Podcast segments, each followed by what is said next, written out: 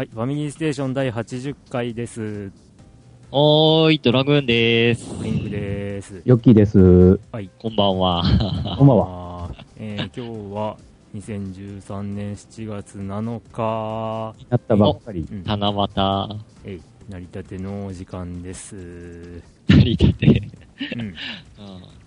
80回、やっと80回。うん。どうですか？年数は長いけどね。うん。でも80回。うん。年に11、2回っていうような、あ、ペース？ですよね。あーあー、そっか。もうちょい早いのか。もうちょいあるか今7年目なのかな。うん。うんあ、そっか。まあいいや。うん まあそんなこんなでまあ収録ペースはそんな感じのゆるゆるですけどもええ。まあ今後ともよろしくお願いしますというわけではい。今日もゆるい内容うんでやっていきますので うん。はいまあ、今回の放送も皆さんよろしくお願いしますはい、よろしくお願いします。よろしくお願いします。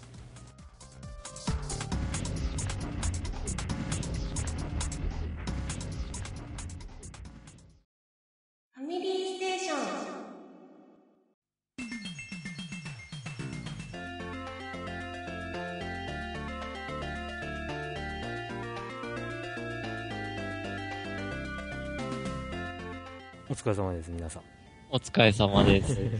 えいきなりお疲れからか よ。いやーねいやー深夜ですよもう深夜も1時前と。うんえいやそんなー夏だからこう、窓開けて今、こう、話すわけにいかないなと思って、ドア閉め、あ、窓閉めてます。おエアコンは？は、この部屋にはエアコンがなくて扇風機でなんとか耐えてます。まあ、僕はエアコンつけてますね一応あバツ暑さなのでうん、暑いね、最近。っていうかもう、なんちゅうか、うん梅雨の間は、まだね、気温が少し低かったけあ、ど。ああ、なんか涼しかったよね、意外と。いやちゅうかね夜と朝の寒暖差が激しくてああ。一時期僕は体調を崩してっていうかまだ尾を引いてますけども。あら。うん。じゃあ、ちょっと仲間だったのね。うん。まあしかもねお仕事がお仕事だったので激務に耐えかねもう一時は声がなかなか出ないというどうしようという感じだったんですけども。うん。という話の流れもういきなりぶった切ってますけども。最近どうでしたかという。えそのまま続けりゃいいじゃん。え？あ あ、まあ、じゃあ、クリンクから先ってこと？ー、ん？僕が先？うん。うんせっかく、その流れで。へいへい。まあというわけでですねあの新天地のお仕事で、はいはい。うん、まあなんというかね。新しい職場は新しいわけですよそりゃそうだろ。うんうん新しいんですよいやあのすでにあるところに勤めるわけじゃなくうん。ねまあもともとある組織なんだけども新たに始まる現場なのですよ、うん。うんなんかすごい言葉選んでるね。いやいやいや、まあそんなわけでね、あのーこう、いよいよ始まるぜって時から、まあずっと、ね、あの朝から晩までという激務だったわけですよ。うん。うん。で、寒暖差が激しい、あの、大分の、ね、気温、気温？気候で、うん、まあ見事に、あの、喉に来まして、あうん、で、まあ、多分今も普段より声が低いはずなんですけど、えまあ、その辺は、まあ、敏感なリスナーさんなら 聞き 聞き分けることができるんじゃないかなとか思ったりするんですけども、でもいいんじゃね？うん、まあ、そんな中、ね、あのー一応、ね、なんだろう、普段やってることっていうのはやっぱあの働き始めてまだ2ヶ月経っていないので、うん。うん、あの前の職を辞めてね新たな職になって1ヶ月というと、まあ、経験者ならわかると思いますが貧乏の絶頂期ですよおー。まあ退職金とかがなかったわけですから うんあ、やっぱないんだ。うんで次の職はフルで給料が出るタイミングではないのでうん、なので、もう今、本当に財布の中身が数十円という状態で、次の給料日を待たねばならぬという状況で、まあそんな状態で、実は今日と明日は2連休なんだけども、まあ当然何もできないですわな、うん。まあそういう感じの生活なので、あの普段どっか行ったとかそういう話は全くないです。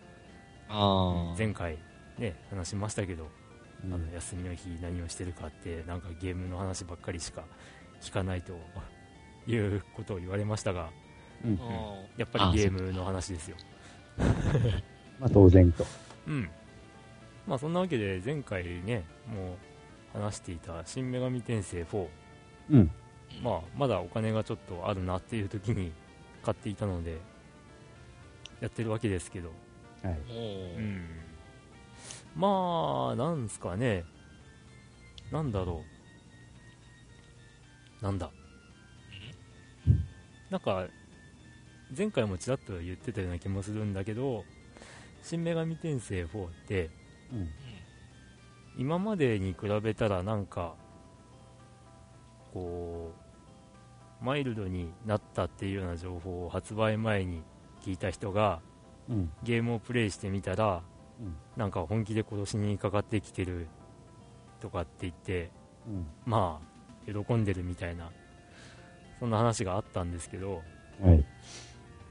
でも、まあ、なんだろうな、多分僕、中盤ぐらいまでしかやれてないんだけど、うん。うーん、まあ、 one、two が好きな僕としては、結構マイルドだよね、これ。複雑な点があんまりないなと思って。へー。で、まあ、多分普通に今までのロープレをやってる人には賛否分かれるだろう戦闘システムと、うん。うーん、まあ、このシリーズで、ね、3やったことないからなんともなんだけど、1、2であった主人公の属性によって仲間にできるとかできないとか、使えるとか使えないとかっていう仲間の分類っていうか分けるのも今回はなくて、まあだから煩わしい要素は削ってるような感じだよ煩わしいね。要素っていうべきなのか、まあなんというか、特色だったところを削ってしまってるというかっていうような気もしなくもない。そうだね。マグネタイトの存在もなくなってるし、なくなったね。うん、で、あの、呼び出す時のマッカーもいらなくなったね。うん、だからまあ、まあこう言っちゃなんだけど、初心者には入りやすい作りなんだろうなって感じうん。はする。うん、ただまあ自由度が出てきたところで、あのーどこに行けばいいのか分かんないっていうのはまあ相変わらずかなっていうような感じもまあありつつ、う。うんん、まあこう言ってるけども嫌いじゃないっていう、うん。うん、楽しくやってますっていう感じそうね。ですね。うん。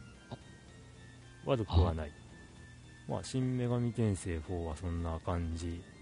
というところで、えええーと7月の3日からだったかな？Wii U のあのバーチャルコンソールでえ新女神転生1が、まあ、800円で配信され始め、えへえ。うん、まあなんか僕としては4が出たタイミングで1、2出せばよかったのにって思ってたりするんですけど、うんうん、あのバーチャルコンソール Wii U のはなぜいいかっていうと Wii U のゲームパッドで遊べる。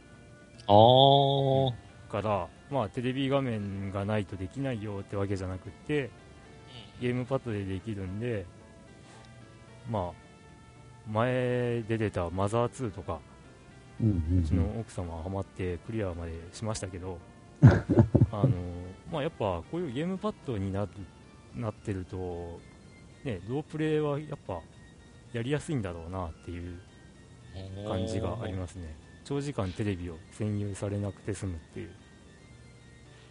うん。さすがに、寝ながらプレイは厳しい？え？寝ながらプレイ？い寝ながらってか、横にこう、寝そべりながらっていうのかやな。大丈夫でしょうあだって感覚的にはゲームボーイというかうん 3DS とかと大差ないですから 3DS、LL4 ちょっとでかくしたようなもんだよね。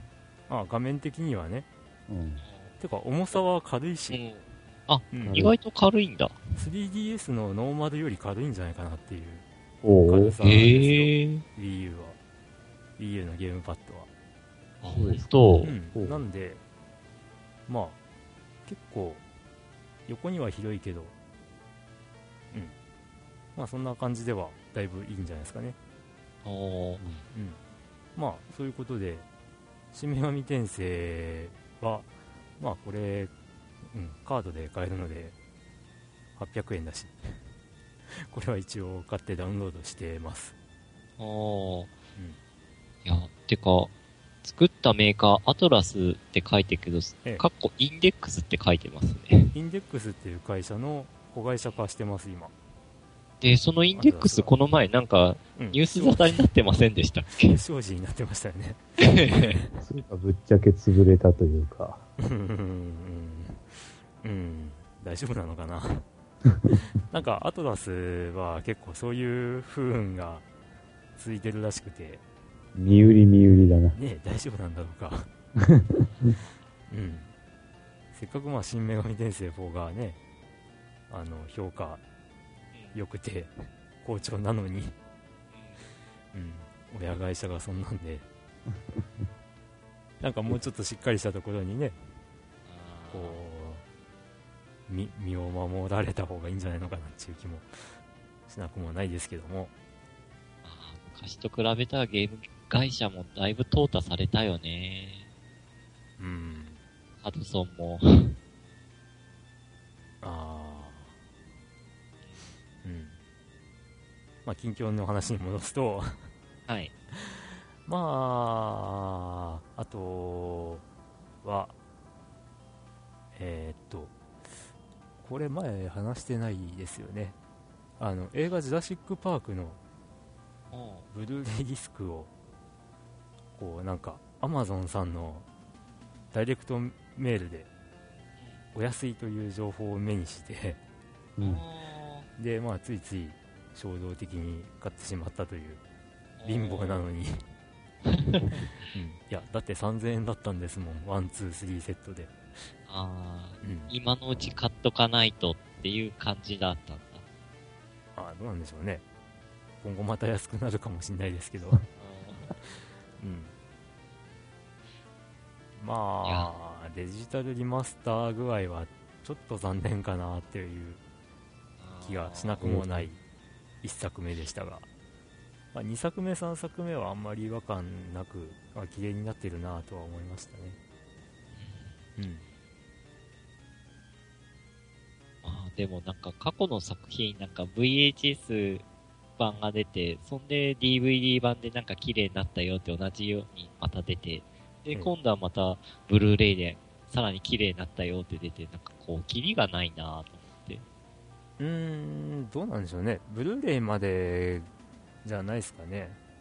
ただあとあれですよ。デジタルリマスターをするスタッフの腕前次第ですよ。で DVD とあの VHS 市販の、まあ、映画ソフトは今思えばそこまで違いないんですよ、あ、映像？ええ、で何の違いがあるかっていうと劣化するかしないか、あー。あと保管も場所取らないよね、うん。まあ、そう DVD だと。ですね。いややっぱ VHS は繰り返し見るので、あのーかなり映像にダメージがいくのが、うん、まあはっきり分かっちゃうんですよねでまあそれが最初の綺麗さをずっと保つのは DVD っていう感じでしたね。まあ、バックトゥザフューチャーを VHS、DVD、ブルーレイと買った僕としては、あのその辺がはっきりわかるという。うん。まあ、バックトゥザフューチャーのね、話は前もした気はしますけど、本当にリマスターが素晴らしくて、もうついこの間公開された映画じゃなかろうかと思うぐらい綺麗になってて素晴らしかったんですけどまあその素晴らしい仕事のせいでちょっと僕の DVD じゃなかったブルーレイを見る目がハードルが上がっちゃっててうー。ん。ジュラシック・パークがの1作目がすごい残念な感じになっちゃうんですよね。うんまあそんな感じで過ごしておりました、はい、はい。続いてはドラグーンさん。ああ、はい。はい。いやー、僕も風邪ひきました。なんでそれ。え。いほんとなんかね、クリンクと一緒で喉から来たね。あーあなんか喉がちょっと違和感感じるなーと思っ夜思いながら寝たら、ーうん。朝喉の痛みで目が覚めて、で、そっからもう喉がすごい痛くて声変わってって感じで、それはなんかこう エアコンつけっぱなしで寝てたとかそういうことないんですか？いや全然、もうエアコンのない部屋。ほうほう。うんうんで幸い熱とかはそんな高くは出なかったんだけども、喉の痛みがもう大変で、もう、唾を飲み込むのも辛くて、うん。もう、多分、市販の薬じゃおつかんなと思って、もう、素直に病院に行って処方してもらいました。うん。うん。まあ、それが一番ですよ、うん、やっぱピンポイントに薬もらって治した方が、やっぱ効率いいなと思って、と思ったんですけど、どうですか、ヨッキーさん？まあ、風邪なら別にね、薬なくても治るのは治るけど。ああ、まあ、そうだけど、まあ、仕事上、なんかこう、引きずりたくない、早く治したいっていう思いもあったんで。まあ、早く治すのはもう休養と栄養しかありませんからね。あの、症状を抑えるだけですからね、その一般の薬だろうが、どっからあ出されてる薬だろうがね。でも、症状を抑え、抑えてもらうだけでも結構助かったんで。まあ、そらそうだわ。まあ、その目的がまあ、半分ぐらいかな。あとは本当に風邪かどうかっていうのが半分ぐらいだから。っていう感じで、同じく風邪をひきました。っていう近況と、あとあの、ハードディスクレコーダーを更新しました。ん？まあ、新しく買ったっていう。ああ、買ったんですね。はい。前使ってたのが、あの、東芝のバルディアで、ああえっと、約4年半ぐらい使ってたんかな。もう5年近くなるんですけど、もういい加減買い替えないとなんか、ハードディスクの方が心配だなと思って。はい。ということで、パナソニックの D ガに買い替えて、えっ、と、同時に3番組、プラススカパーのチューナーがあったら計4番組同時録画できるっていう。はい。うん買いまして。いやー、便利です。えーと、あとは、あの、相変わらず PSO2 やってて、ついに課金し始めました。おっと あれはやっぱり何？そのアイテムとかそういうので課金するタイプなの？いや、アイテムは全然課金タイプじゃなくて、うん。本当うーんと、なんか前話しましたね。基本強い武器とか、う。うん。うん、は、そういう課金タイプにはしないという方針で、うん。主になんか、なんか自分のマイルームが持てる持てなかったりとか、うんうんあとはなんかアイテム保管できる数がい増えたりとか、あお助け系が増えるって感じかな。あ、なるほど。だから、本当無課金で遊ぼうと思えば全然遊べるんですけど、なんかこう、だんだんと、このまま無料でやっていくとなんか、せ背が大丈夫なんかいって思い出してきて、いや、大丈夫。まあ、お布施みたいな感覚で課金しました。うんまあ大事ですよ。長く続いてほしいっていう願いも込めて。うん。それ、それ大事ですよ。で、結構なんかツイッターのフォローしてる人たちでも PSO2 やってる人いるっぽいね。なんかゼルマさんもなんかビビータ版でやってるって書いてるんですけど、ただあの、サーバーが違うんでちょっと一緒に遊べないのが残念だなと。うん。まあ、それはどの音芸でもありますな。うん昔の初代 PSO は、そういうサーバーで区分けはされてなかったんで、結構行き来が楽だったんですけどね、うん交流とかが。うん。そう、だから課金といえば、だからそのサーバー移動するのには課金、お金がかかります。あ、サーバーはそんなにデータ移動できるうん、一応できる。のおー。うーん。まあ、ちょっと若干制限はある部分、あるけども、ただ、移動は可能で、その場合は課金が必要と。っていう感じで、まあ、基本本当無課金で結構遊べて、僕のリアルな友達も無課金で結構遊んでまして、あっという間に僕のレベル超えててびっくりしたっていう。うんまあね。人によっては、あのーどの役職、ん職業、ハンターとかレンジャーとかなんか、いろいろあるんですけど、もう無課金でレベルカウントした、全部カウントしたっていう人もいるっぽいですね。はいですな無課。金で。まあ、俗に言うそうなるんかな。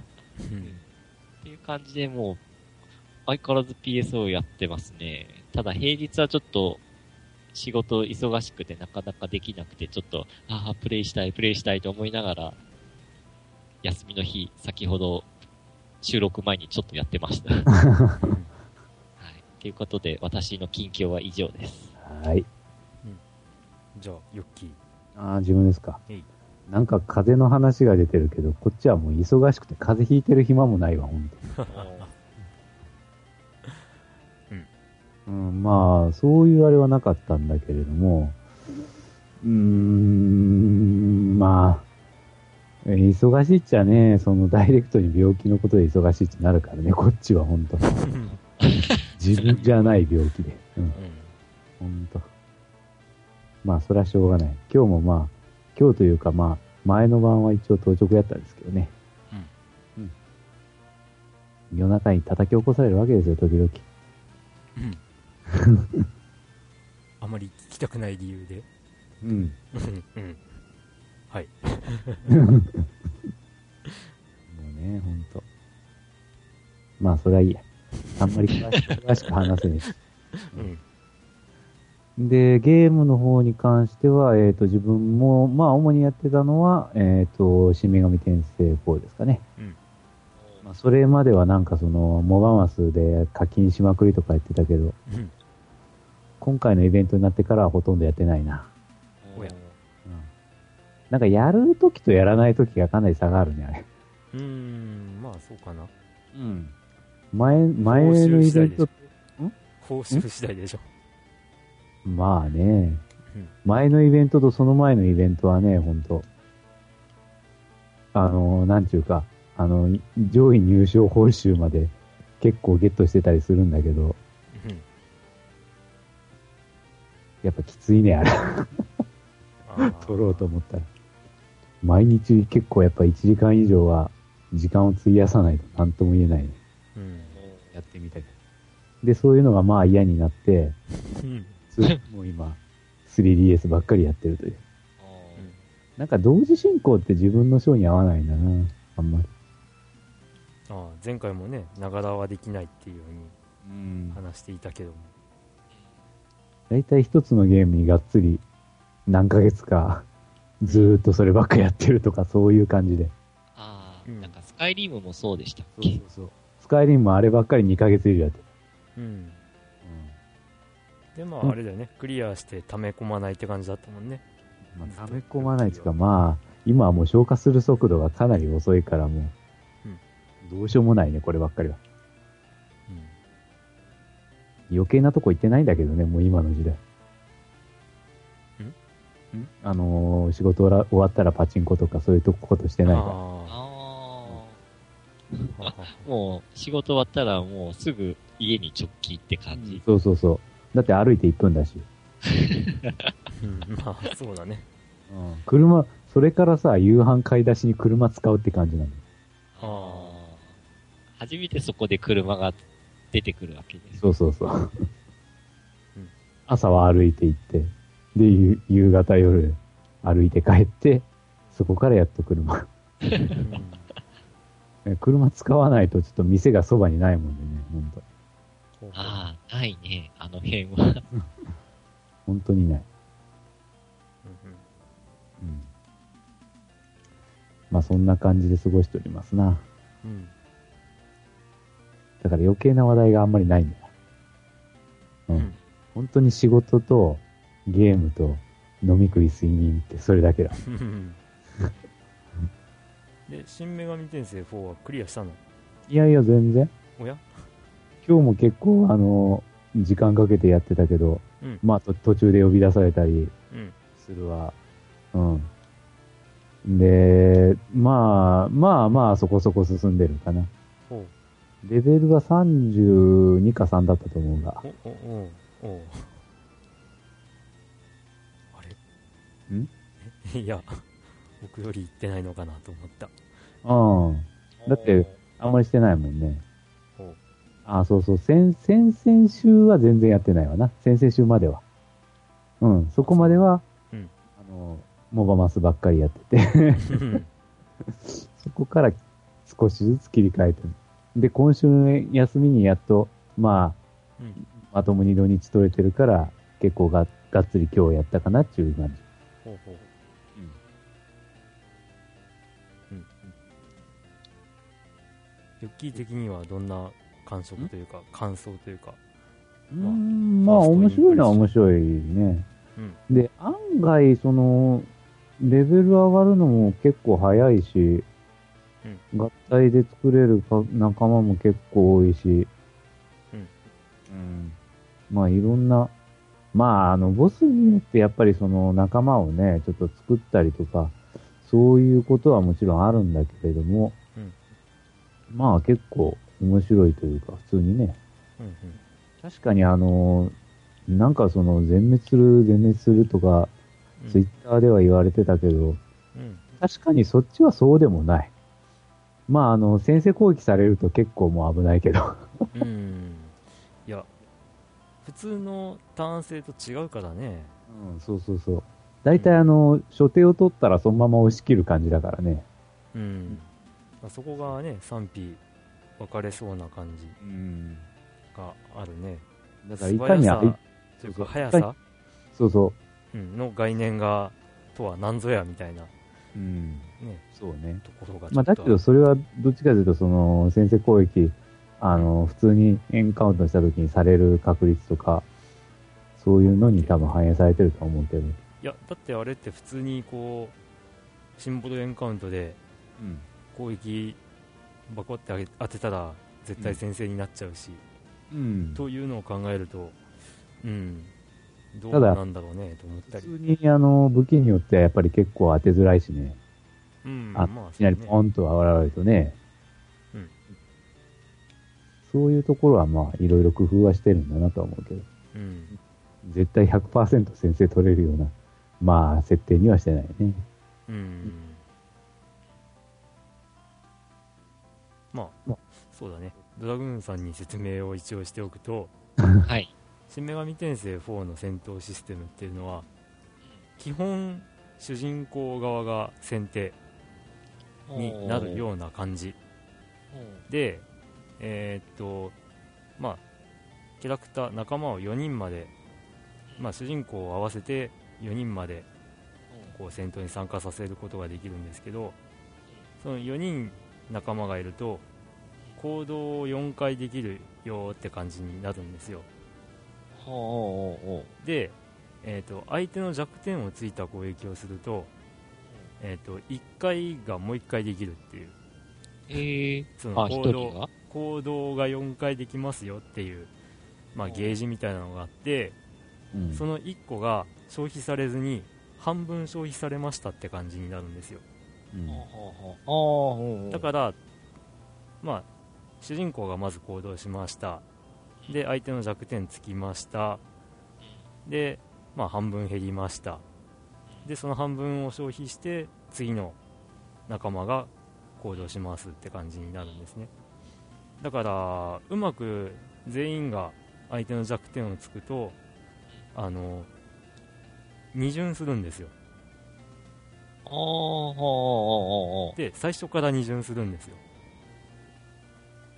だからそのまま弱点つき続けたらもう一ターンというか全部こっちのターンで終わっちゃうわけです あ。でそこで失敗して相手の弱点じゃなくて相手のこう相手がその攻撃をこう無効化するうん。属性だったりとかあの反射するとかうん。があると一気にこっちのコードがゼロになって敵のターンになる。というシステムなんですよね、へえ。うん、だからまあ普通のターン制のバトルを考えてると、うん、ちょっと違うってことでああ。戸惑ったり。でその、ええ。その？あ、その弱点ってこう、ピンポイントで狙えるもんなの？狙えるっていうか、こいやう、分かれば。分かればできるってことですよ、あうん、だから。一回倒したり、仲間にしたりした仲間は、あの、全部パラメータっていうか、うん。デビルアナライ弱ズって言って、あのパラメータを確認できる機能がついてるんで、まあ、それで確認しつつた戦えるわけですけど。ただまあ中ボスとかになるとまず出てくるタイミングは分かんないし出てきてこいつの弱点なんだろうって、まあ、最初は分からないってことになるんでそこでまあ初手でミスったりするともういきなり向こうにターンが移ってで向こうの得意技に弱い仲間がこっちにいたりとかするとあの全員攻撃で向こうが攻撃してきた場合それが弱点だったら向こうが34回連続で攻撃してきてこっちがあっという間に全滅したりとかっていうそんなへシステムなので、まあ、何もせずに全滅を平気でしたり、何も考えずにこっちがフルボッコに相手してうん。勝てたりっていうそんなへ感じだったりするんで、そうそう。大体がね、あの、こっち、あの、RPG でもこっちばっかり有利なことが多いんだけれども、結構その相手もね、あの、的確に弱点をついてくるので、え。へえ。普通に結構そういう意味では対等というか、うん簡単に全滅させようと思えばできるし、させられるっていうのもあるという。へえ、面白いシステムだね。まあ面白いというか、まあスリリングというかね。まあやってると次、うん、次の戦闘で死ぬかもしれんっていうのは常にあるわけね。うん。ただまあやってると腹立つけどね。やっぱりあの中ボス格の敵になるとやっぱ手探りでやんないといけないわけで、まあだから1回目はね、この前も言ったかもしれんけど、1回目は本当手探りでやってさ、負けるの前提ですからね。そうそうそう。あで弱点探ったり、その相手の攻撃の属性を確認したりして、うんそれに合った仲間を、まあ、ある程度やっぱり合体で、その、技を継承したりして作れるから、そういう目的のね、うん仲間を、うん。そういうのを連れていくというか、うんそういうことしますな。基本相手の弱点をついた戦い方をしないと生き延びれないみたいな感じなんですけど、逆に言えば弱点相手の弱点をつく攻撃とかを取り揃えていくと今度は中ボスが楽勝すぎてつまんなくなったりっていうこともありがちっていう、うん、なるほどね。そっか。まあなんかそんなうん。ゲームですねああ。じゃあ本当弱点知ってたらもうサクサく進んじゃうってこと？まあ、そこはある程度レベルが上がってればっていう感じもありますね、まあ、ゴリ押しで弱点ばっかり攻めててもこっちの火力、まあ、あの魔法を使う時の魔力とかが低ければやっぱりダメージいかないんであの一旦では終わらないんで向こうのターンになって向こうがこっちの弱点ついてきたら軽く全滅したりとかするんで、あうん。まあ、そんーなるほど。へえ。う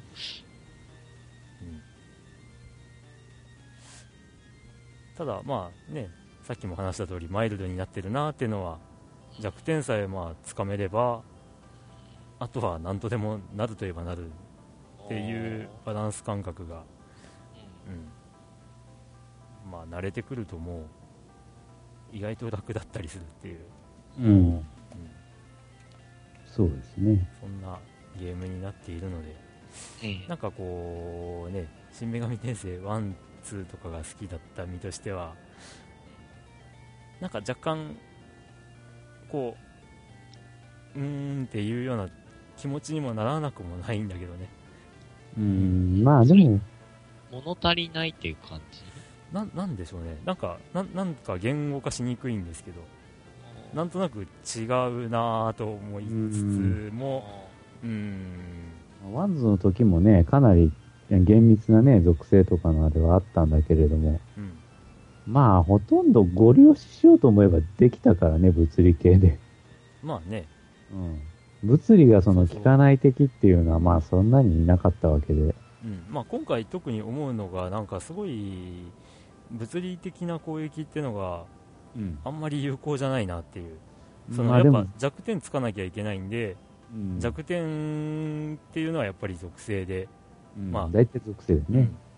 氷の属性の相手には火の属性で攻撃したら弱点になるとか、そういうやり方になっちゃうんで、普通の攻撃があんまり有効打にならないんで、そうね。うん、だから基本魔法で戦うっていうのがメインに僕の場合はなりがちなんだけど、ただ、物理系の技は、まあ、それなりにやっぱ使えるものもあったりするんで、うん。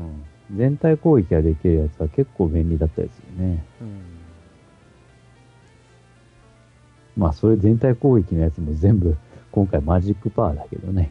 うん今回消費するの。前ヒットポイントをね、消費するような時もあったけど、そうね、うん。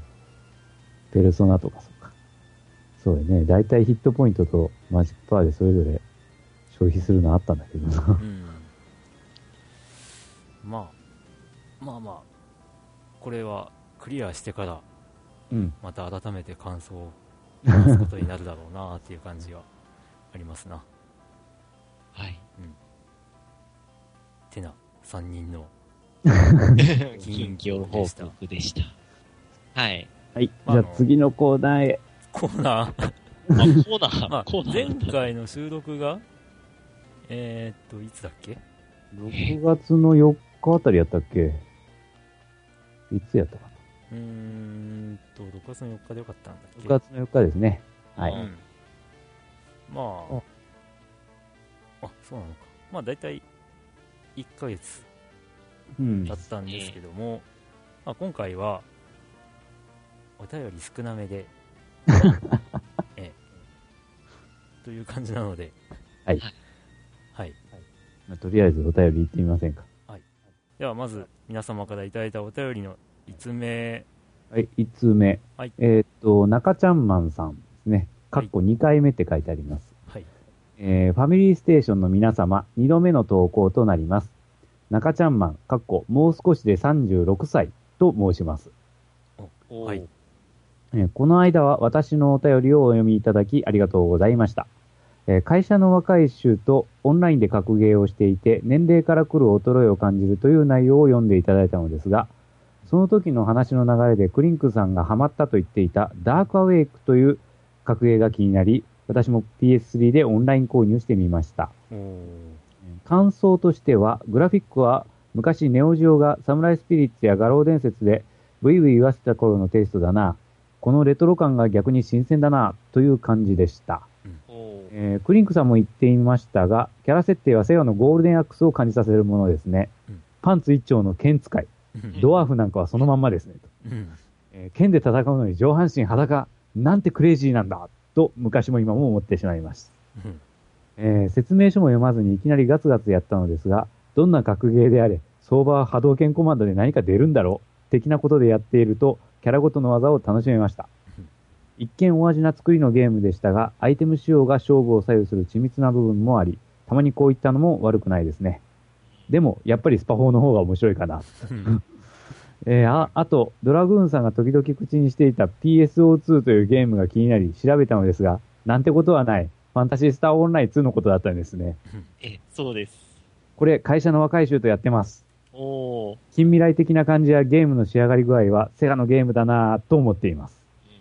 うんうんうんえー私はビータでやっていて、検証になるほどボンボタンを連連打し、剣を振り回していますが、一回り年の離れた後輩が、それ連打しなくても押しっぱなしで連続攻撃できますよ、と冷静に突っ込まれ、危うく本当に検証炎、かっこ2回目になるところでしたね。うんえー私は以前、ウイイレのやりすぎで検証炎になったことがある痛いやつなのですが、へプレイーステーションの皆さんはゲームを通して体調悪くされたことはありますか？今回も長々とすいません。皆さんのゆるい感じが朝の通勤時には程よく、また何かあればお便りさせていただきたく存じます。かっこ追伸。前回ゲームをやっていて年齢から来る衰えを感じることがあるか？という内容の話で、ドラグーンさんが夜に PSO2 とかやってると眠たくなるというのはありますね、というやいなや、クリンクさんが、それあんた夜やってるからでしょのツッコミ。通勤電車でププッと笑ってしまいました。はい。ありがとうございます。ありがとうございます。はい、ありがとうございます。ダークアウェイク。ダークアウェイク。ダークアウェイクはね、僕の中では、こう、一瞬燃え上がって、進化しているという。あ、あ、意外と鎮火早かったのい。やいやいやいや、まあ、あのー、なんだ、新女神転生4を始めちゃったっていうのが強いんですけど、ああまあ、やる時間が、うん、あれば、遊んで、遊んでたろうなとは思うんですけど、うん。まあ何気にネット対戦もできるんですよ、これ。ほうん。だから、あの、実はツイッターとかでダークアウェイクとか言ってると、あの、ダークアウェイク勢というのがいまして、あの、いや、なんか東京で今もね、大会とかがゲーセンで行われてたりするらしいコアなファンがついてるゲームなので、うん。まあよくツイッター上ではダウェイク勢とか 言われてたりするんですけど、うん。まあそういった方からもフォローされたりとかしつつ、まあいつしかね、そういう方とも遊べたらいいなと思ってたりはするんですけども、う。ん。えー、まああのそ、波動拳コマンドとかで技が出ないキャラもいて、う。まあしっかりほぼ全ての技がため系だったりとか、おー。まあそういう不思議な感じで面白いですね。うんいやー、でも、中ちゃんマンさんも PSO2 やってるってことですけど、サーバーどこなんだろうな？同じサーバーだったら、いなんかフ、フレンドカード交換したいなと思ったなんるほですよど。ね。うん。です。あと、この中ちゃんマンさんのお便りにあった、この、ボタン押しっぱなしで連続攻撃できますよといいうのを見て、知らなくて、やってみたら、あ、本当だと思って。いやいや。だって最初のチュートリアルでね、連続でボタンを押すと、連続攻撃になって大ダメージが、みたいな、そういう感じの説明だった気がするから、うん。押しっぱなはあんまり考えなかったな。そう、押しっぱなしっていう概念が全然なくて、うん。で、僕の場合、あの、なんかタイミングよく押すと、なんかか、ちょっと点滅して、なんか、ジャストアタックっていうのが出る。そうですね。うんそれを狙って、こう、タイミングよくポンポンポンって押してたんで、押しっぱなし攻撃って全然頭になかったです。うんうん。だから、これを読んで、え、そうだったんだって初めて知りました。ほううん。あとは、ああ、ゲームを通して体調悪くされたことはありますか？私ありまくりだよ。うん、あえります、ね。例えば？3D のゲームで。あー、ユッキーは 3D 系に弱いんでしたな、そういえば。うん。塊魂で吐き、コールオブデューティーで吐き。ね。あいやあ、うんでもわかる気がする。っていうのも、俺も、あの、3D 系のゲームで長時間プレイしたことがなくて、その時あの、ドリキャスの初代の PSO で、あの、あの視点ですっごい長時間ハマってプレイしたら、すっごい気持ち悪くなったっていうことはありましたね。うん 3D 酔いって言うんですかね。うん、多分ね。コールオブデューティーをおやりになれた、ユッキーさん。やったっすけど、やった。やったっすけど、あらきついね、結構。つい？いや、まあ、イージーだったらサクサク進んでいくんだけどね。うん。クリアまでは。んクリアま全然クリアできない。。あ、そうなの？うんうん。まあ、なんちゅうか、やっぱりあの、なんちゅうか、その、敵を殺すとこじゃなくてさ、うん。特定のなんか動作っていうか、なんかそういうのやらなきゃ悪いところが、なかなかうまくいかんのだ。あー、そうかい。うん。うん。まあまあまあ、うんいつか、コードオブデューティー4をクリアした頃には、うんもしかしたら、もう、モダンウォーフェア2もやっちまうかって思うようにはなってるかもしれない。あ、そうなの。うん。まあ、それには、その、3D 酔いという、かなり高いハードルがあるんでしょうけども。うん。ここはね、あの、やっぱ動く速度が速いゲームっていうか、そういうのはどうもやっぱなりやすいね。う普通にん。うん。うんスカイリムはなんとかサードパーソンの視点にしてみればなんとでもなったんだけど、うんう。ん。ファーストパーソンがやばいか。うん、そうか。そういうのは塊魂も意外とサードパーソン視点うん、じゃないかい。できないけど、うんあれはね、ものすごい移動速度が速くて、あそうだね、ぐりぐり回、まあ背景というか、うん方向転換もしなきゃいかんしね。そうそう、グリングリン回しが、うんそりゃ酔うわ、みたいな感うん。なるほどね。まあゴルフっていう僕。